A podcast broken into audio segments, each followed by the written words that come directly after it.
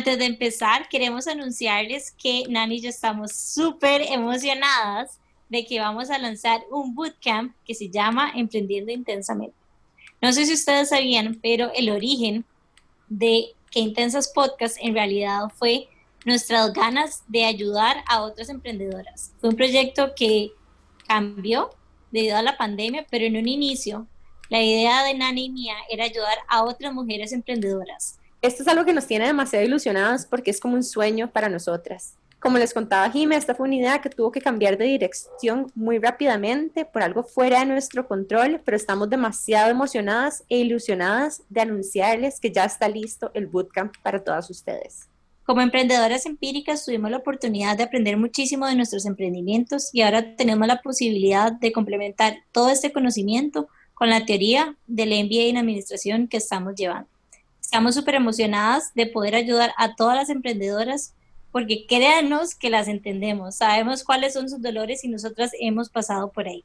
En este programa van a obtener realmente lo mejor de los dos mundos, lo mejor de Jimena y lo mejor de mí. Jime es excelente en todo lo que tiene que ver con mercadeo, marca, relación con clientes y mi área de expertise es principalmente en estrategia, innovación y dirección estratégica. Todas estas herramientas las van a conseguir a través de un bootcamp que va a tener tres sesiones y que además les vamos a hacer una consultoría personalizada a todas aquellas chicas y chicos que se inscriban a nuestro bootcamp. Para registrarse en nuestro bootcamp Emprendiendo Intensamente, pueden ingresar a nuestro website queintensas.com. Y para que sepan, tenemos un precio especial de Early Bird y tenemos también múltiples opciones de pago.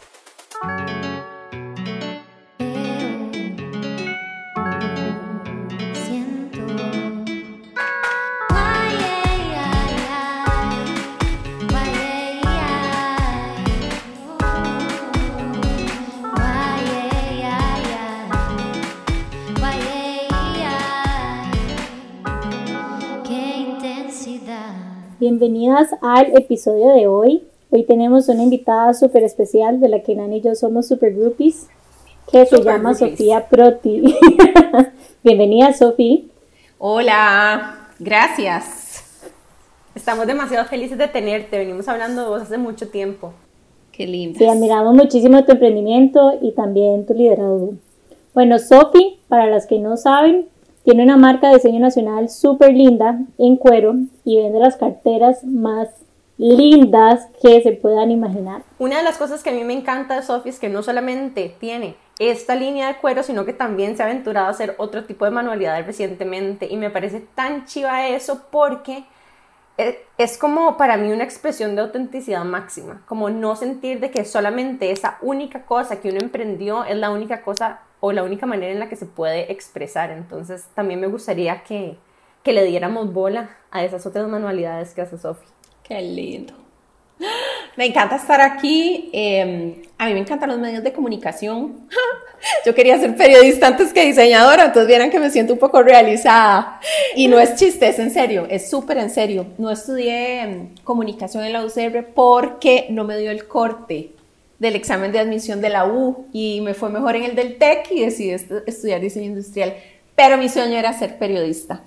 Entonces cuando tengo estas oportunidades las disfruto montones. Así que mil gracias por invitarme. Soy Sofía Proti de Cuero, Papel y Tijera y estoy a la orden para todo lo que puedan preguntar o estimular para que mi boca hable y cuente cosas que en otro espacio no contaría. Y con respecto a las expresiones creativas, pues eso es romper miedos, ¿verdad? De pronto sentís que la gente lo que está esperando es que sigas haciendo carteras y un día decís, estoy un poquito harta y necesito moverme hacia otro lado y, de ahí es que ha surgido eso. Creo que no ha sido tanto como una oportunidad de mercado que he visto, sino una necesidad muy personal y un proceso muy interno como darme ese chance de intentar otras cosas sin miedo como a conquistar o decepcionar, sino más que todo como expresarme. Y me hace muy feliz escuchar a Marianne y me deja como esa tranquilidad de que la gente lo, tal vez no todo el mundo, pero la gente sensible como ustedes, lo está entendiendo así.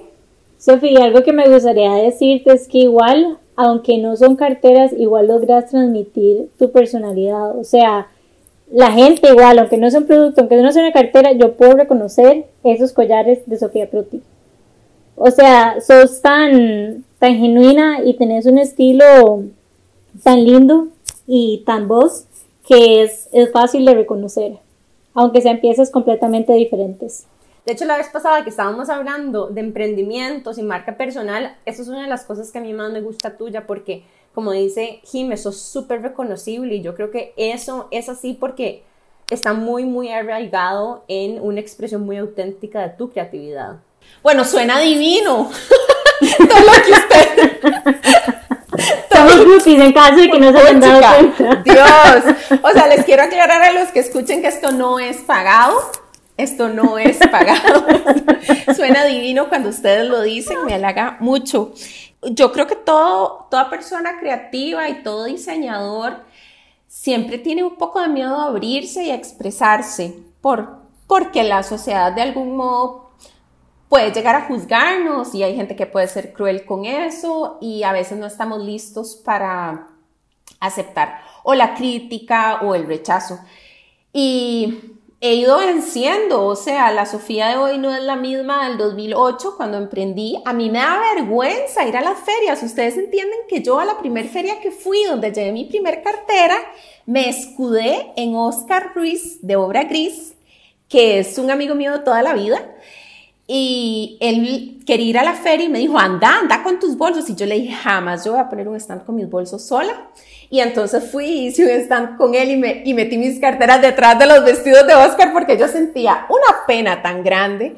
Y eso se ha ido venciendo, ¿verdad? Y yo creo que es una de las luchas más grandes que he tenido como de confiar en mi instinto creativo y, con, o sea, contar mis historias. Yo, con eso que les decía de periodismo, al final yo siento que yo cuento historias a través de lo que hago. O sea, me expreso constantemente y mis productos, sea un bolso, sea una foto que subo en Instagram, sea algún pequeño texto que escribo o sea un colgante de macetas en cuero, whatever, ¿verdad?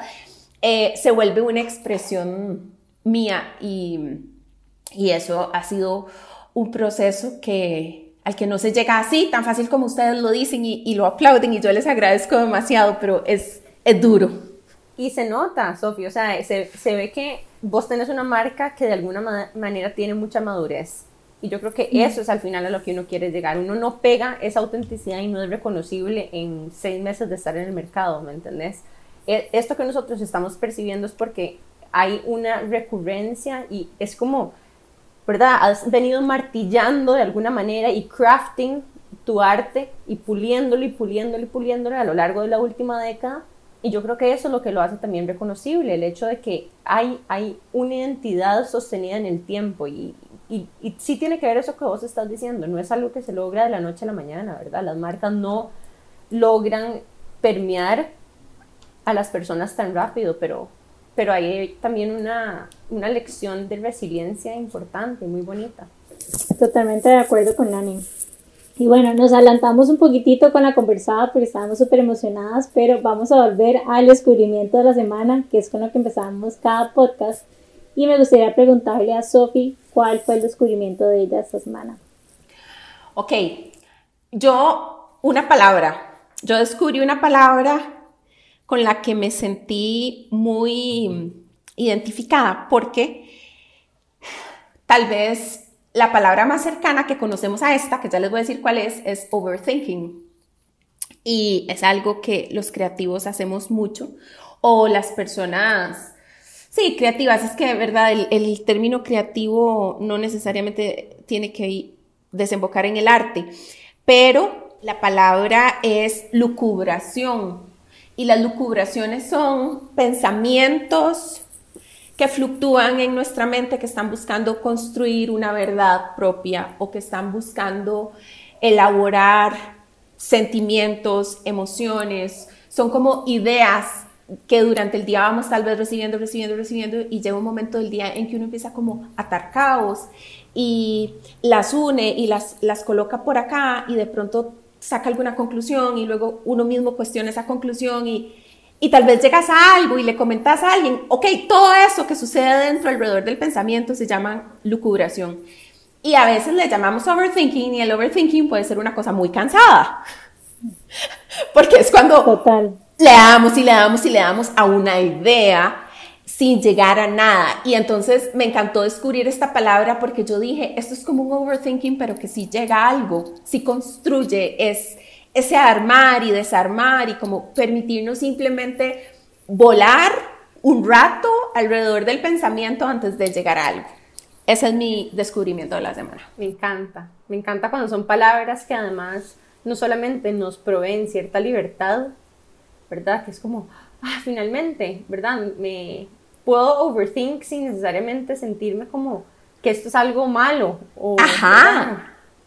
O que tiene nombre y entonces decís, claro, y no solo a mí me pasa. Demasiado poderoso. Qué chiva. Bueno, mi descubrimiento en realidad tiene que ver con, no es tanto algo completamente nuevo, pero a mí a veces en los descubrimientos de la semana me gusta compartirles las cosas que, en las que profundizo recientemente. Y una de las cosas que voy a profundizar esta semana, de hecho también en mis redes sociales con una amiga querida, es el tema de las zonas mentales del mindset. Que yo he visto varios diagramas que hablan de la zona de confort, la zona de aprendizaje y luego la zona de crecimiento. Y yo esta vez quiero hablar de una incluso cuarta zona que se llama la zona de nunca jamás. A donde nosotros, si empezamos desde el centro, viene la zona de confort, que nos cuesta mucho salirnos de eso. Luego, si nos aventuramos a salir un poquitito, estamos en la zona de aprendizaje, a donde hay un poquitín de incomodidad y tal vez requiere esfuerzo definitivamente cuando nos estamos enfrentando a un nuevo aprendizaje, mientras nuestras neuronas están haciendo las conexiones que necesitan hacer. Luego viene la zona de crecimiento y yo creo que esta es diferente a la zona de aprendizaje porque la zona de crecimiento nos reta un poco más emocionalmente, nos expone un poco más a lugares más vulnerables, porque de alguna manera el, aprendizaje puede ser un poquitito incómodo, pero pero uno ahí le da, ¿verdad? Suficiente, si le da suficiente logra captar conceptos, pero la zona realmente de crecimiento sí requiere que nosotros rompamos un poquito de esquemas anteriores. Y luego la zona de nunca jamás es esa zona donde tal vez yo me estiré un poquito demasiado en cuanto a mi seguridad emocional y a mi vulnerabilidad. Y me parece demasiado valioso nombrar esta zona de nunca jamás porque me recuerda mucho a los momentos a donde yo he dicho, ay no, me quiero proponer algo, como por ejemplo hacer más ejercicio, y de repente esa semana hago tanto ejercicio que más bien me, me ahogo. Y me pasé y, me, y crucé la raya. Entonces, sabes que al final de cuentas, la semana que sigue, me da hasta pereza hacer ejercicio. Y creo que ahí fue donde me pasé a la zona de nunca jamás, en vez de quedarme en una zona de aprendizaje o de crecimiento. Entonces, una de las cosas que quiero rescatar esta semana es que ahora que tantas personas están buscando nuevos hobbies, nuevas actividades, están probando cosas nuevas, también hacerlo de una manera mindful y consciente de que no podemos hacer flooding, ¿verdad? O, ese es un, un, término de psicología flooding cuando vos te haces una inmersión total y te básicamente te consumís completamente en algo nuevo. Y yo creo que hay, hay, que ser muy cuidadosos ahorita que nosotros estamos haciendo esto y si, y si nos estamos acompañando de alguien a hacer el proceso, también que esa persona, o sea, aprender también a comunicarle a esa persona cuando nos sentimos un poquito demasiado estirados en nuestra voluntad y tener cuidado con eso. Qué lindo. Digamos que resueno muchísimo con lo que decís y me puse a pensar en experiencias previas y los momentos en los que realmente pude como cambiar un hábito no fue cuando dije ya, voy a hacer tal y tal cosa y un millón de cosas. O sea, fue cuando empecé como a incorporar esos pequeños hábitos que fueron incrementándose con las semanas cuando realmente hubo un cambio real y no algo que nada más pasó por un par de semanas y que ya quedó ahí nada más.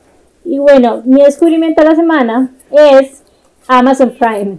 O sea, ya conocía Prime, vamos a ver, yo tengo Amazon Prime de, comprar desde hace muchos años pero descubrí que ahora Amazon también tiene como su versión de Netflix y de HBO Go.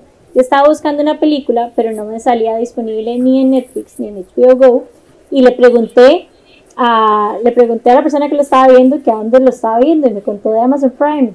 O sea, y me di cuenta que hay un mundo nuevo, especialmente las películas de Disney, que me encantan. que están en Amazon Prime y un fact super chiva es que vienen en varios idiomas. Entonces en algún momento estuve en portugués y haber escuchado las películas de Disney que son como kid friendly así, con un lenguaje un poco más sencillo y tener la oportunidad de escucharlo en portugués fue como mágico porque fue como empezar a repasar y creo que es como un hábito que voy a tratar de incorporar por lo menos una vez a la semana para no perder mi portugués. Y yo creo que ya está un poco perdido. Eso era todo lo que necesitábamos cuando se me acaban las series de Netflix. Ahora pasar a Amazon Prime, porque ya las vi todas. O sea, y es que está buenísimo. Yo pensé que eran como series X, pero no. O sea, tienen un montón de las películas de Disney. Se las amo. Y otro montón de películas más. Entonces, tengo un nuevo lugar donde procrastinar. Bueno, yo sé que ustedes dos han hablado un poquitito del tema de que queremos ver en este episodio, pero me encantaría que me contaran un poco qué, Ana, o sea, qué fue lo que planearon para nosotras hoy.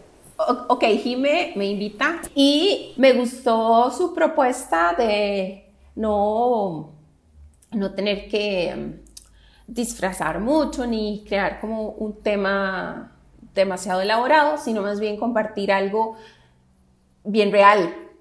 Y obviamente en estos tiempos hay realidades que se hacen un poco más pesadas que otras y realidades con las que hemos lidiado siempre, pero hay unas ahorita que se están volviendo un poco más, más heavy, ¿verdad? Entonces dije, bueno, bueno, bueno, realidades y además me dijo que algo que no fuera como necesariamente tan bonito, sino algo que se comparte poco y dije, claro, la realidad de los clientes difíciles que le da un dolor de cabeza a uno por lo menos una vez a la semana cuando tenemos suerte y si no es una vez al día y que creo que todos estamos de alguna manera lidiando con alguien que, que hace nuestro trabajo más difícil, ¿verdad? Entonces le dije a Jime esto y Jime me dijo, sí, está bien.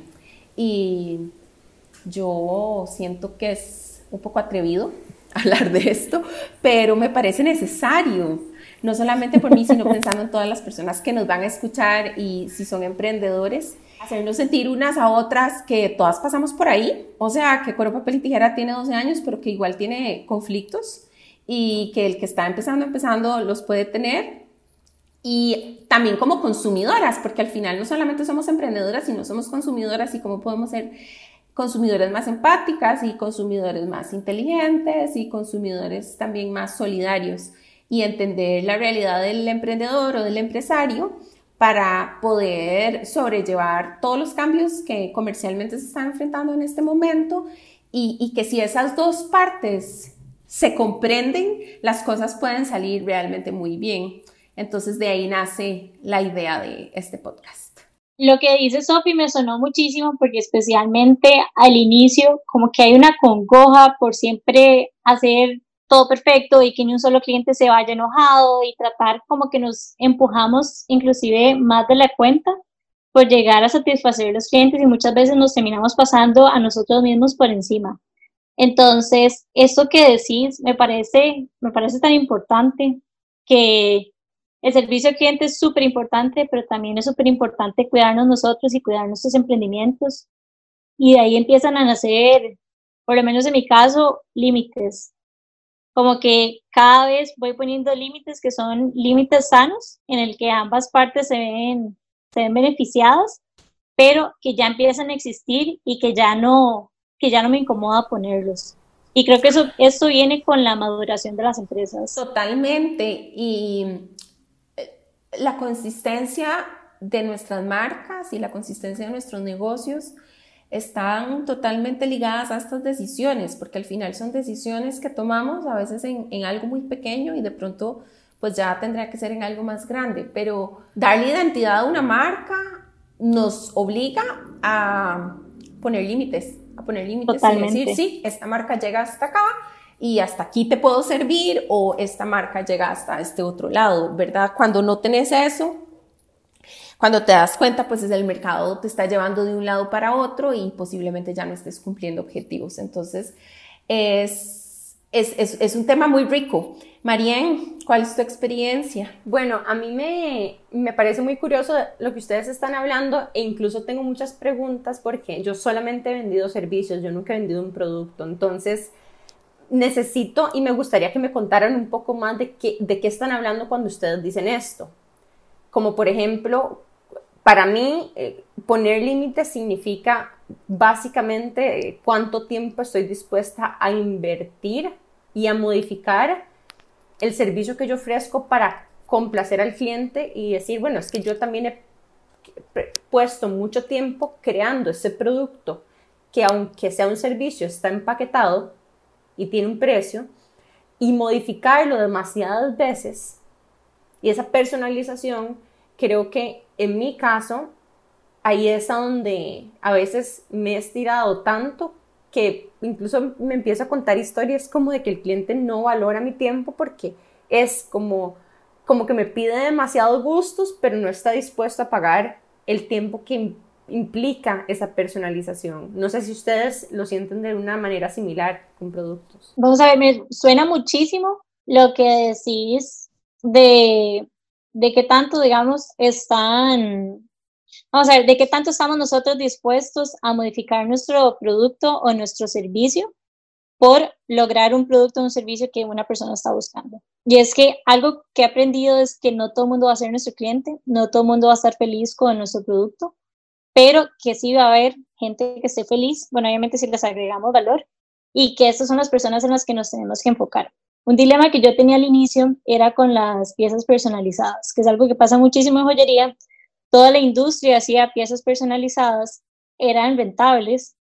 Entonces a la hora de yo ver como números y todo, era como de, no, yo tengo que seguir haciendo piezas rentables, pero cuando las hacía como que me sentía drenada energéticamente, o sea, realmente como que la, la motivación que me produce hacer joyería no estaba ahí presente. Y después con el tiempo también me empecé a dar cuenta que no solo me drenaba energéticamente, sino que también eran piezas que al final de cuentas eran mucho más caras porque tenías que empezar from scratch, digamos, un diseño, ver qué funcionaba, qué no funcionaba, etcétera. Entonces puedo decir que tal vez ese fue mi primer límite, que en su momento me dio un poco de miedo como llegar y decir, no, yo no quiero hacer piezas personalizadas, porque era lo que hacía la industria, era lo normal, pero creo que fue de las mejores decisiones que pude haber hecho, porque fui más auténtica también con mi marca, tuve mucha más claridad y tuve mucho más enfoque hacia dónde me quería dirigir y hacia dónde quería dirigir mi energía.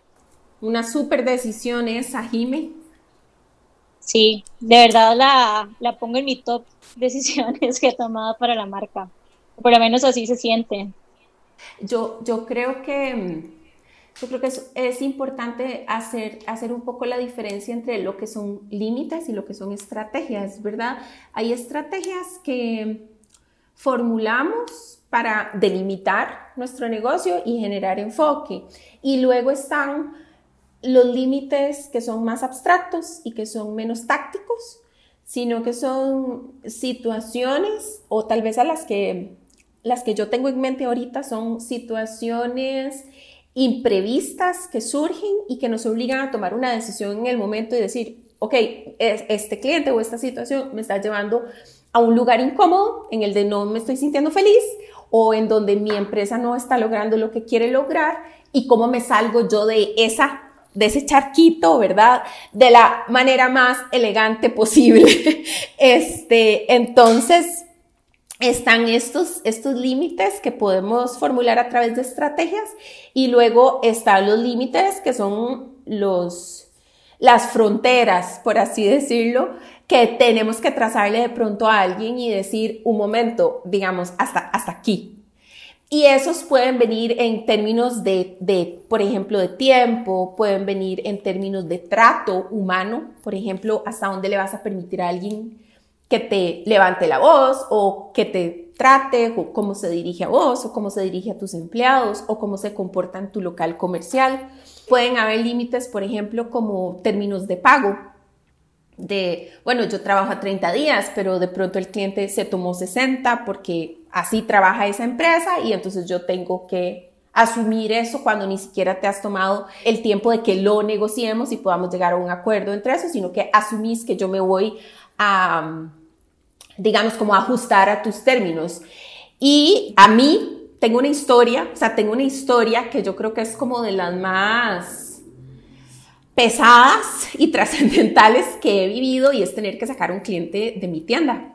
Eso fue una gran enseñanza y podría sonar como se volvió loca y yo sentí un poder tan grande el día que dije, la gente en esta tienda tiene que cumplir con ciertas reglas y quien no las cumple simple y sencillamente va a salir y si tengo que llamar a la policía voy a llamar a la policía y no se necesita llegar y asaltar para tener que tomar esas medidas. Es que de verdad hay personas que vienen y te transgreden y hay personas que vienen y se saltan absolutamente todas las reglas y creen que porque son clientes vos tenés que aguantarlas. La historia es esta. Nosotros hacemos promociones los viernes de junio desde hace muchos años.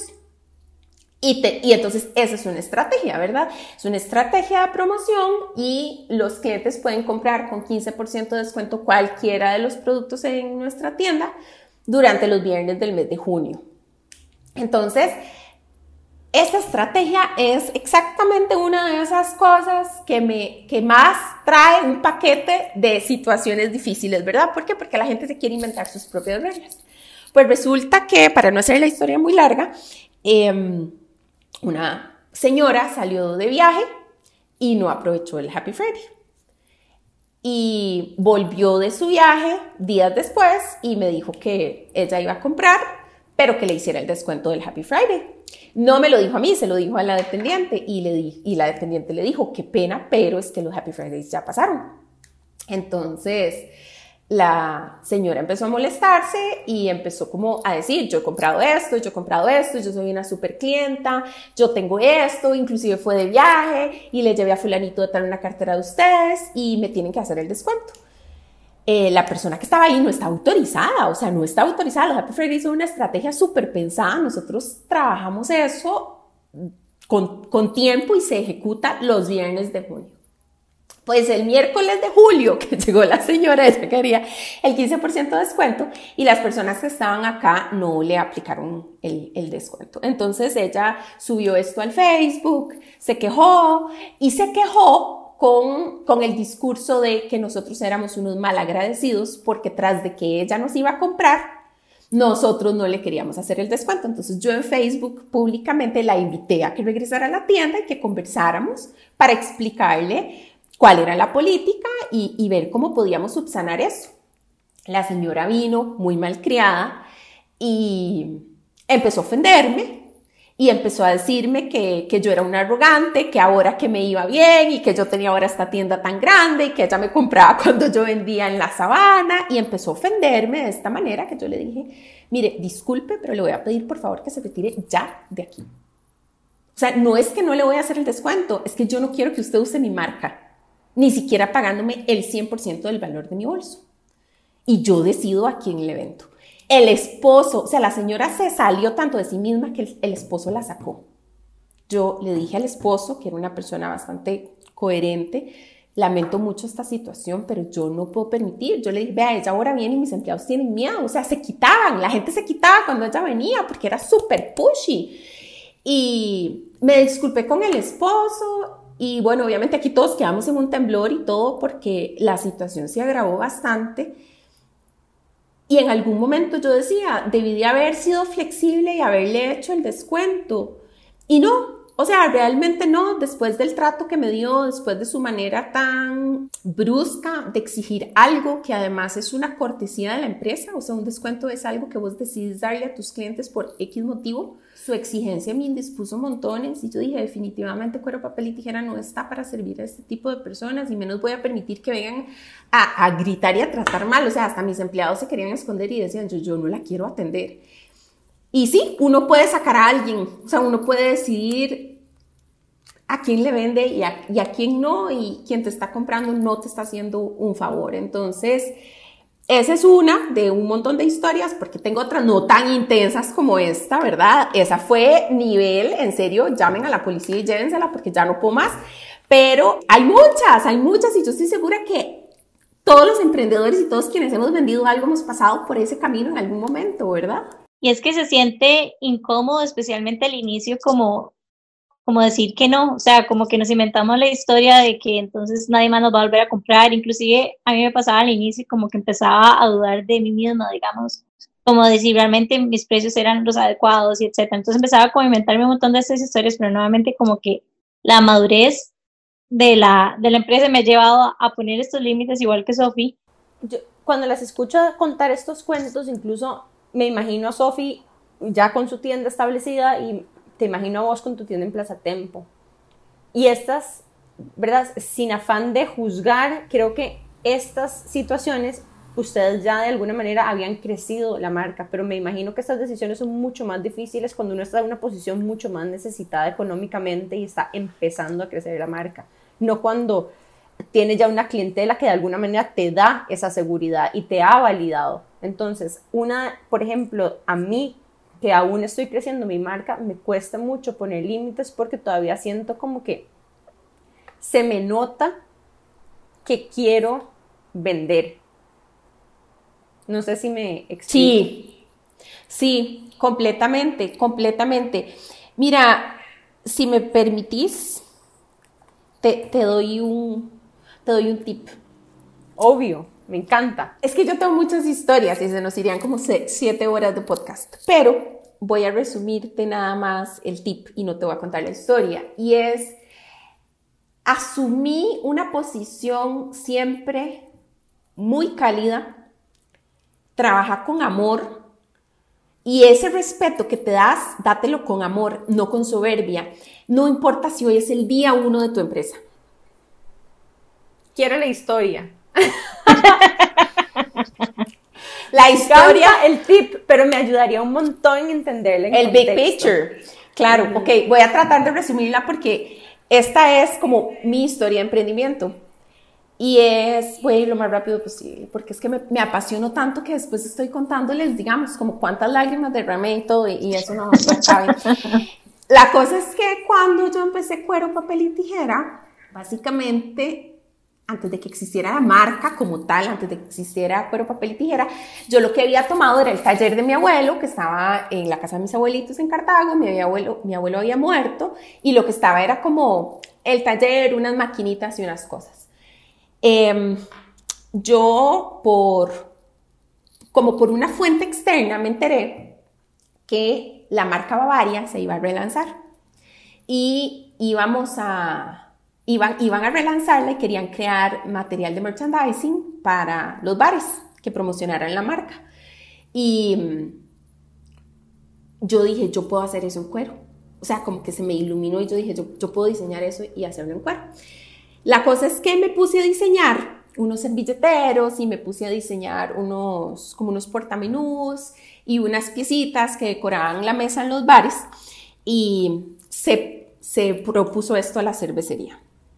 Para mi sorpresa, cuando les digo, no tenía, o sea, no tenía carro, no manejaba, no, no tenía marca, no, no tenía nada. O sea, cuando les digo nada, es nada. Vivía con mis papás todavía todo el asunto y entonces yo mando la propuesta y hago las muestras y no sé qué y eso se manda.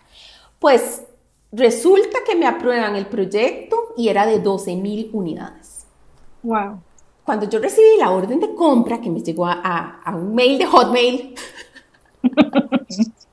Para que se lo imaginen. Aquella orden de compra era por más de 60 mil dólares. Y yo decía, esto es mentira. O sea, esto no puede pasar, esto, esto no. Y ahora sí, ¿qué voy a hacer? ¿Verdad? No, no tengo nada. O sea, no, tengo nada, no sé en qué putas me metí, perdón, no sé si aquí se podían decirme las palabras, pero es que realmente era no sé en qué camisa me metí. Y entonces mi tip va como como que fue exactamente lo que yo hice desde, ese momento. Yo dije, si tuve la creatividad y tuve las agallas para ir y llevar esta propuesta y que me la aprobaran, ahora sí, mamita, saque pecho y póngale. Y juegue de que usted tiene una empresa. Entonces yo me vestía para reuniones de cervecería, queridas, que ustedes no tienen una empresa. Alguien me llevaba porque no tenía carro, yo vivía en Cartago, cervecería quedaba en Río Segundo de la Abuela. Y así fui, y empecé, y empecé, y empecé. ¿Dónde llegó el punto clave en el que vos me estás diciendo? De que para hacer ese proyecto había que invertir plata, y lo mínimo que yo ocupaba eran como 20 mil dólares para arrancar esa producción. Entonces yo llegué a la señora de compras de cervecería y le dije que cuando me daban el adelanto. Entonces yo había hecho los cálculos que con el adelanto compraba cuero, empezaba a trabajar tal. Créeme que estaba muy necesitada de dinero en ese momento, me estaba enfrentando a una empresa, una compañía muy grande, muy poderosa, un proyecto de bastante plata. Y me dijo, ¿cómo? El adelanto. Y yo, sí, no me van a dar adelanto. Y me dijo, vea mamita, si usted no tiene la plata para hacer esto, es mejor que lo diga ya porque hay una fila de no sé cuántos proveedores que le están, o sea, que, que, están cotizando este proyecto. Así que si usted no tiene plata para financiar esto, mejor no lo haga. Llegué a la casa llorando. Y yo le decía, mami, mami, ¿qué voy a hacer? Porque además era una cosa como que yo no me permitía fácilmente, era mi diseño y luego además tenía miedo de que yo no lo hiciera y entonces le iban a dar los diseños como otros proveedores o qué sé yo, me imaginaba así mil cosas, ¿verdad?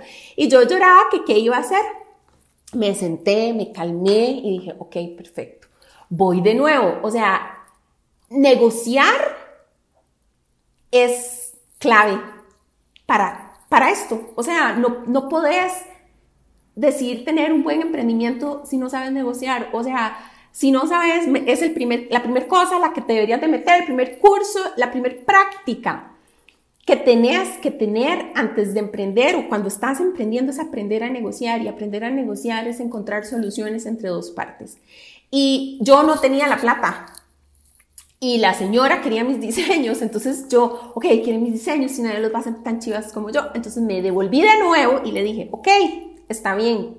Yo no tengo la plata, pero yo voy a hacer proyecto. Yo le financio, no, yo no le dije, yo no tenía la plata. Yo voy a financiar el proyecto y quiero hacer el proyecto pero usted me va a pagar contra entregas parciales. Le voy a entregar la cuarta parte, me paga esa, me entrega la otra cuarta parte, me paga esa. Y eso me dijo que sí. Entonces busqué el financiamiento solo de la primera cuarta parte y ahí le empecé a llorar a todo el mundo. Préstenme plata, familia, amigos, ustedes no tienen idea, reuní 6 millones de pesos. Esto les estoy hablando en el año 2006, 2007. 6 millones de colones era un platal y Sofía Proti, digamos, ¿quién le iba a prestar plata? Mi amigo Miguel, que todavía es mi amigo y obviamente, o sea, confío en mí, no sé cómo, y me dijo, yo te, yo te presto. Él me prestó 5 millones. Así, o sea, les juro que de nada, de nada, sin firmarle nada. Él llegó a compenetrarse tanto y como que vio tanto este espíritu mío de lo quiero hacer y lo quiero hacer bien y, y me tomé tan en serio aquellas negociaciones con cervecería y aunque llegaba a la casa a llorar, yo era impecable en ese momento, no, no, o sea, que no se me notara la pobreza, ¿entienden? Nadie tenía, nadie tenía que saber lo mucho que me estaba costando. Eso lo sabe mi mamá y eso lo, lo, lo sabía mi novio y mi hermana, pero en cervecería no tenían que saber cuánto ocupaba yo ese proyecto. Entonces yo, digna, digna, y iba y negociaba y mucha fuerza y mucho coraje y mucha gente ayudándome y apoyándome, pero no se te puede notar esa necesidad, lo que se te puede notar es como empuje y ganas de hacer eso, pero no, no necesidad. Y yo creo que al final la necesidad es una cosa que tenemos como en la cabeza. Y yo me acuerdo que sentía que quería ese proyecto, pero no me sentía necesitada, sentía que quería hacerlo. Que querer y necesitar son cosas distintas. Y hay que tener muy claro cuáles son las necesidades y cuáles son las aspiraciones y las cosas que queremos. No sentía que me iba a morir sin ese proyecto, pero lo quería con todo mi corazón y fui por eso. Me empezaron la plata, las entregas las hice en el pickup de Miguel y después de eso me pude comprar mi primer carro. Pero nunca me sentí, o sea, sabía que era pequeñita, sabía que era nada, sabía que todos los proveedores que estaban ahí podían hacer el trabajo de una manera mucho más fluida que yo pero yo sabía que si la plata que me dejaba ese proyecto llegaba a mis manos, yo iba a hacer algo más grande que el resto de los proveedores. Y hoy les puedo asegurar que así fue. O sea, a mí me sobraron alrededor de 20 millones de colones de ese proyecto y cuando yo llegué a tener en mi cuenta del Banco Crédito Agrícola de Cartago ese dinero, bueno, lo primero que hice fue invitar de viaje a una amiga que se le murió la mamá ese, en ese mismo momento y le dije, Beth, que, que se llama Betsy, mi amiga, Beth, vámonos. O sea, vámonos. Yo, yo sentía que, que irnos de viaje era un lujo que jamás estaba permitido darse. Tenía, yo no sé, tenía tantos años, imagínate. Y luego de eso, de ese viaje que, que como que hicimos juntas, empecé a trabajar cuero, papel y tijera y ese fue mi capital. Y yo sé que esto no es fácil que pase. A veces digo, puta, tuve demasiada suerte. O sea, a veces veo para atrás y digo, así fue como yo comencé. Y, y, sí, siento que tuve mucha suerte, pero tuve tantos momentos en los que me pude haber sentido minúscula o en los que pude haber sentido que yo no alcanzaba o, ¿verdad? O sea, por buscar razones para no hacerlo, les juro que estaban todas. Y sucedió. Y yo no me considero una persona extraordinaria para nada. Si yo pude hacer eso, les juro que cualquier persona las puede hacer. Entonces mi tip es como, solamente querer las cosas, no sintas que las necesitas. Cuando te escucho, Sofía, algo que me suena demasiado o que me produce demasiada admiración es como la confianza que tenés. Al final de cuentas, también la negociación, o sea, para ser un buen negociante tenés que tener una buena cantidad de confianza en vos mismo también. Y me parece inspirador, así lo siento, como escucharte cómo logras transformar esa pasión y esas ganas y esas como necesidad de hacer las cosas que vos querés, pero necesidad desde otra perspectiva, sino como una necesidad apasionada, interna que te mueve, que la logras trasladar, digamos, o convertir en confianza y seguridad. Y eso me encanta. Yo, yo con esto siempre, lo, el mensaje que quiero dar es como, no hay nada extraordinario en eso. Un poquito de trabajo en uno mismo es what it takes. O sea, lo que se necesita es como dedícate el rato. O sea, haz el trabajo, dedícate el rato. Si, si lo que ocupas es trabajar tu confianza, dedícate ese rato. Si ocupas mejorar tus técnicas de negociación, dedícate ese ratito. Si estás cansada, dedícate el ratito a descansar. Pero ninguna de las cosas que yo les estoy contando son fuera de este mundo. Nada viene de bueno, yo creo mucho en Dios, muchísimo, y sí creo que hay esta fuerza de la que hablas, o definitivamente como esa pasión y ese amor que siento por todo, creo que sí está un poco más allá de mí, o mucho más allá de mí, y tiene que ver con Dios, el universo y todas las fuerzas gigantes que están alrededor de nosotros, pero yo sé que Dios eso se lo da a todo el mundo. El tema es que la gente no se dedica tiempo. Una de las cosas más lindas que me queda de haberte escuchado, Sofía, es que los límites en realidad no solamente se ponen con los clientes, sino que empiezan con los límites que uno pone a, la energía de uno. Demasiado cierto. Aprender a tomar decisiones, tomar las decisiones de cómo quiero invertir mi energía, hasta dónde quiero llegar, a qué horas quiero dejar de trabajar, si quiero trabajar dos fines o no, qué tanto me voy a estirar por un cliente, qué tan personalizado voy a hacer algo si no me gusta qué tanto estoy dispuesta a estirarme en forma de pago, cómo voy a dejar que otras personas me traten. Ciertísimo. Sí empieza el límite dentro de nosotros mismos, sin duda. Mira, a mí me gustaría cerrar diciendo que sí, como para tampoco asustar a nadie, sí hay, hay clientes que son un poco complicados, pero también, y no sé si, si coinciden conmigo, si tuviera que escoger tres cosas que, amo de haber emprendido, una de esas cosas definitivamente es las mujeres y los clientes que he conocido. Porque así como también han habido clientes que yo digo, como, ay, no, la mayoría en realidad no son así. O sea, hay clientes que son tan especiales que más bien terminan siendo como amigas. O sea, es, es impresionante como la capacidad de conocer este montón de mujeres que todas son como súper empoderadas y que vos las ves y como que te motivan y que logras una conexión tan, tan linda con ellas y, y eso es de las cosas que yo más rescato, que más disfruto de haber tomado la decisión de emprender.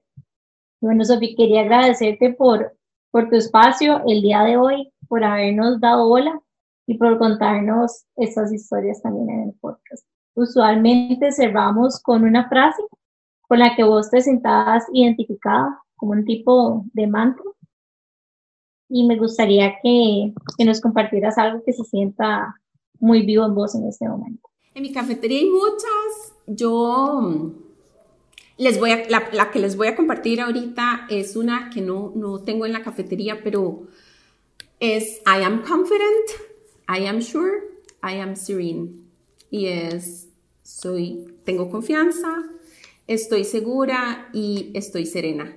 Y ese es verdaderamente como el mantra para poder tener límites, solamente cuando confiamos en nosotros mismos, en Dios o el universo, y cuando estamos serenos es que podemos poner esos límites, no se puede en medio de la locura. Me encanta la frase y cierra, cierra súper lindo con todo lo que hablamos el día de hoy. Muchas gracias, Sofi. Espero que hayan disfrutado de este episodio y nos vemos pronto. Chao. Muchas, muchas gracias. Gracias a las dos y a Cristian. Muchas gracias a Sofi por estar aquí. Queremos acordarle a todas las chicas y chicos que nos están escuchando que pueden encontrar todos nuestros episodios en Spotify y seguirnos en Instagram en Que Intensas Podcast. También tenemos nuestro nuevo website donde estamos posteando un montón de otras cosas bonitas para ustedes. Y si quieren inscribirse a nuestro newsletter, escríbanos un mensaje por DM y les estaremos escribiendo pronto. Gracias nuevamente a todos y que tengan un súper lindo día hoy. Chao. Chao.